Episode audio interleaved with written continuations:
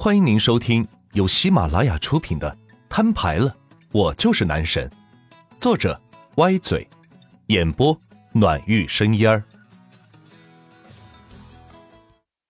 第九十三章。喂，我们走吧。小雅趁人不注意，拉了拉万钱的衣服，说道：“刚来怎么就走呢？你喜欢那个包？”万钱转了一圈。也没觉得这里的包有啥特别的，实在不知道女生们脑袋里是怎么想的，不就是一个包包吗？看的那么重要？哎呀，我没有了，快走！小雅见万茜说话这么大声，已经引起了导购员的注意，脸上一下子是红了起来。她可不想跟着万茜一起丢人，万一别人一报价格，万茜拉着她就跑，那人可就丢大了。先生，您是要给这位女士买包吗？导购员见店里没生意，打算好好逗逗万茜，让她知道这里不是谁都可以随意进来的。没错，你们这包都有什么好的呀？说来我听听。万茜背着手问道：“既然价钱贵，肯定有它贵的理由。他倒想听听这里的包为什么卖的这么贵。”导购员闻言。心中是暗自嘲笑道：“一般没钱买的穷逼都会这样找借口，说出来那些好他又不懂，反正觉得不值这个价，然后以各种理由拒绝购买走人，其实就是给自己找个台阶下而已。不过表面上却说道：‘先生，您真是好眼光，只是在讲之前，我先给你报个价格吧。’对于老销售顾问。”他可不会噼里啪啦的讲了一通，结果客户没钱买，那样自己就白费时间了。所以必须先用话术锁定有购买能力的客户，然后再花心思为其讲解，只有这样效率才是最高。此款全球限量二十只的 LV，现价三百万。此语一出，震惊的小雅是无以复加。她知道这个包很贵。但是却没有想到，居然贵出了天价，三百万，三百万什么概念？一辆跑车的价格。走吧，走吧，咱们快走吧。小雅再次低声说道，此时的语气已经是恳求了。三百万一只包，让一个陌生人送给自己，那几率跟中彩票差不多。即使人家有钱，为什么要送自己包呢？更何况。万钱开个十几万的车，不像是能买得起这个包的人。哦，不贵不贵，给我讲讲它好在哪吧。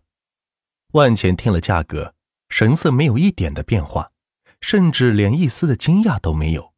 开玩笑，三百万，自己随随便便几千亿就出去了，三百万实在是不放在眼里。导购员见到万钱的神情没有任何变化。并且从说话的态度和语气中判断，似乎对价格真的不敏感。难道真的碰见了一位隐形的富豪？见他穿的这么低档，难道是自己看走眼了吗？道购月将信将疑的说道：“好，那先生，我为您介绍一下这款包。”于是攒足了劲，打算将这款包的亮点、卖点都给淋漓尽致的讲出来。若是真的碰见了买家将它买走，那自己下半年的生活费就不愁了。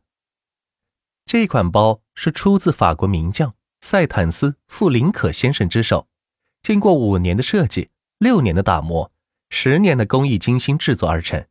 全包镶嵌有二十八颗顶级钻戒，象征着身份的高贵和稀有。就这样，通过导购员的一顿讲解，听得万钱是如痴如醉。终于明白了女人为什么喜欢包包了，原来就是喜欢听人忽悠啊！小雅听了导购员的介绍，更加是难以割舍。没想到一个包包的背后还有这么多故事，听完以后，任谁都想拥有它，只有这样才显得自己是一个有品位的人。这就是奢侈品的产品经营策略，在卖品牌、卖故事、卖身份认同感。行，讲的不错。这样，包包我全要了。万钱打断导购员滔滔不绝的讲解，说道：“他害怕再讲下去，自己都忍不住要买一个来背起来了。”好的，先生，一共是三百万，您是刷卡还是现金？导购员闻言是一阵兴奋，看来自己果然是猜对了，这真的是个隐形富豪。只是听了自己一遍讲解便买了下来，一般客户都是要反复听很多遍才下定决心买这么贵的一个包包的。No no no no no，万茜连连摇头。怎么，你反悔了？导购员见万茜摇头，以为他在耍自己，不想买了，瞬间变得是有些生气。要知道自己刚才可是使尽了浑身解数才讲解了那些东西，死了不少脑细胞呢。哎呀，我说的是，你这里的包包我全都要了。万钱解释道，听得导购员的介绍，让他想起自己第一次与妍妍见面时的情景，就是他忽悠自己兄弟买下的西装，同时也想起了他赚的第一笔钱就是在衣服上赚的。那么，这个包包同样可以高价买回去，然后通过网红带货，再以低价卖了。这样不就可以赚一笔钱了吗？你你你是说包场？导购员被自己的措辞是吓了一跳。这种词汇只在极个别大腕明星来的时候使用过。不过他们包场也不是说所有商品全部买下，而是关门进行一对一的专门接待而已。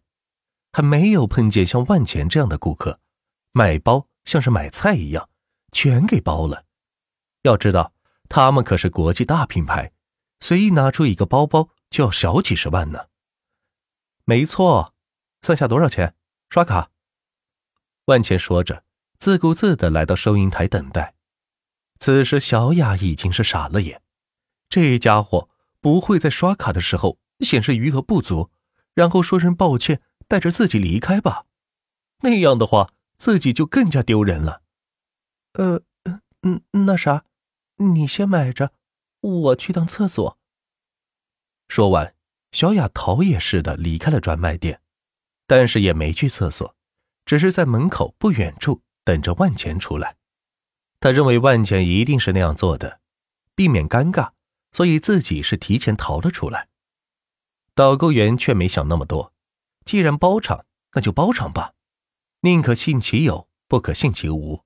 万一真的是呢？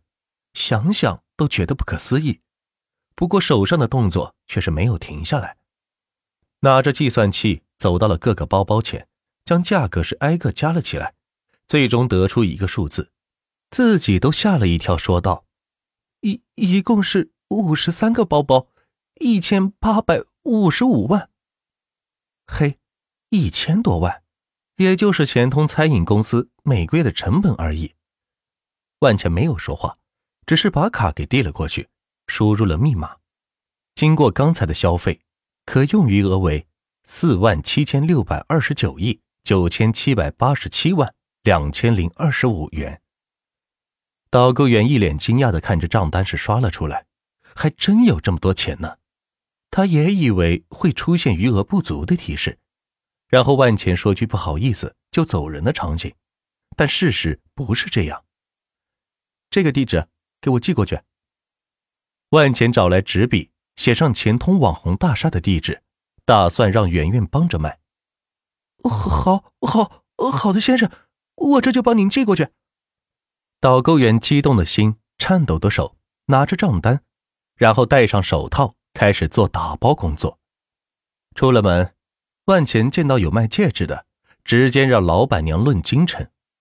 老板娘神秘兮兮的从柜台里。取出了一个绿色戒指，递给万钱，让他试着戴上，之后才把柜子里其他金子也都给称了称。一共是三十斤，八百四十万。老板娘看着电子秤说道：“消费八百九十万，可用余额四万七千六百二十九亿八千八百九十七万两千零二十五元，加上刚才这个戒指。”一共是八百九十万，转过去了，你看一下。”万茜说道。老板娘激动的看着自己的手机短信提示，一遍遍的念着数字。哎呀，嗯嗯，没错，八百九十万到账了。万钱拿起十几个盘子，取下上面的金戒指和项链，装进自己的口袋。这可是沉甸甸的三十斤的黄金呢。幸好今天穿了个外衣，还有个结实的口袋，不然还真是不好装。小雅则在一旁惊讶的看着万茜，没想到他消费能力这么强，难道是袁总的指示吗？可是看起来怎么像是他个人的喜好呢？小雅，你看我戴哪个好看？万茜随便从兜里摸出了五个戒指，分别戴在自己五根手指上，显得是金灿灿的。大哥，你这也太土了好吧？一看就是暴发户。小雅见状。有些鄙视的说道：“想让别人知道自己有钱，也不用这样吧，太丢人了，简直。”啊，那那你说我该怎么戴？被小雅这么一说，还真觉得有些不对劲。五根手指都戴着金戒指，只有那些土财主才会这样做吧？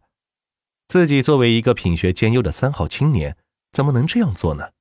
于是把戒指重新取下来，放回袋子里。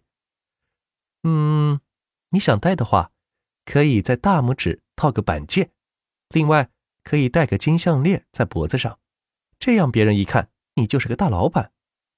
小雅出主意道。万钱听了他的话，也是试了试，哎，还别说，自我感觉还挺不错。小雅，你来抓一把，送你了。万钱打开口袋，对着小雅说道：“我的妈呀！”好似黄金跟玻璃珠一样，一把一把的抓。小雅看着他很无语，这家伙到底什么来历？简直拿着袁总的钱不当钱花吗？我不喜欢金子，我喜欢钻戒。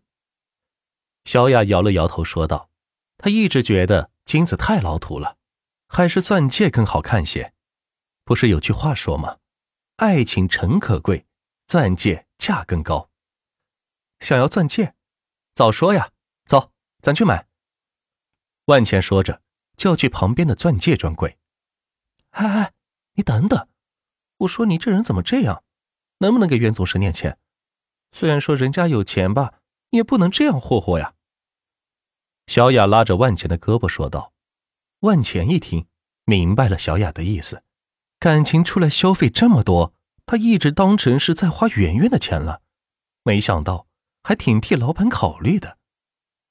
行，那就听你的，回头想要了再给你买。走吧，去楼上。万钱也没有强求，带着小雅坐电梯朝楼上走去。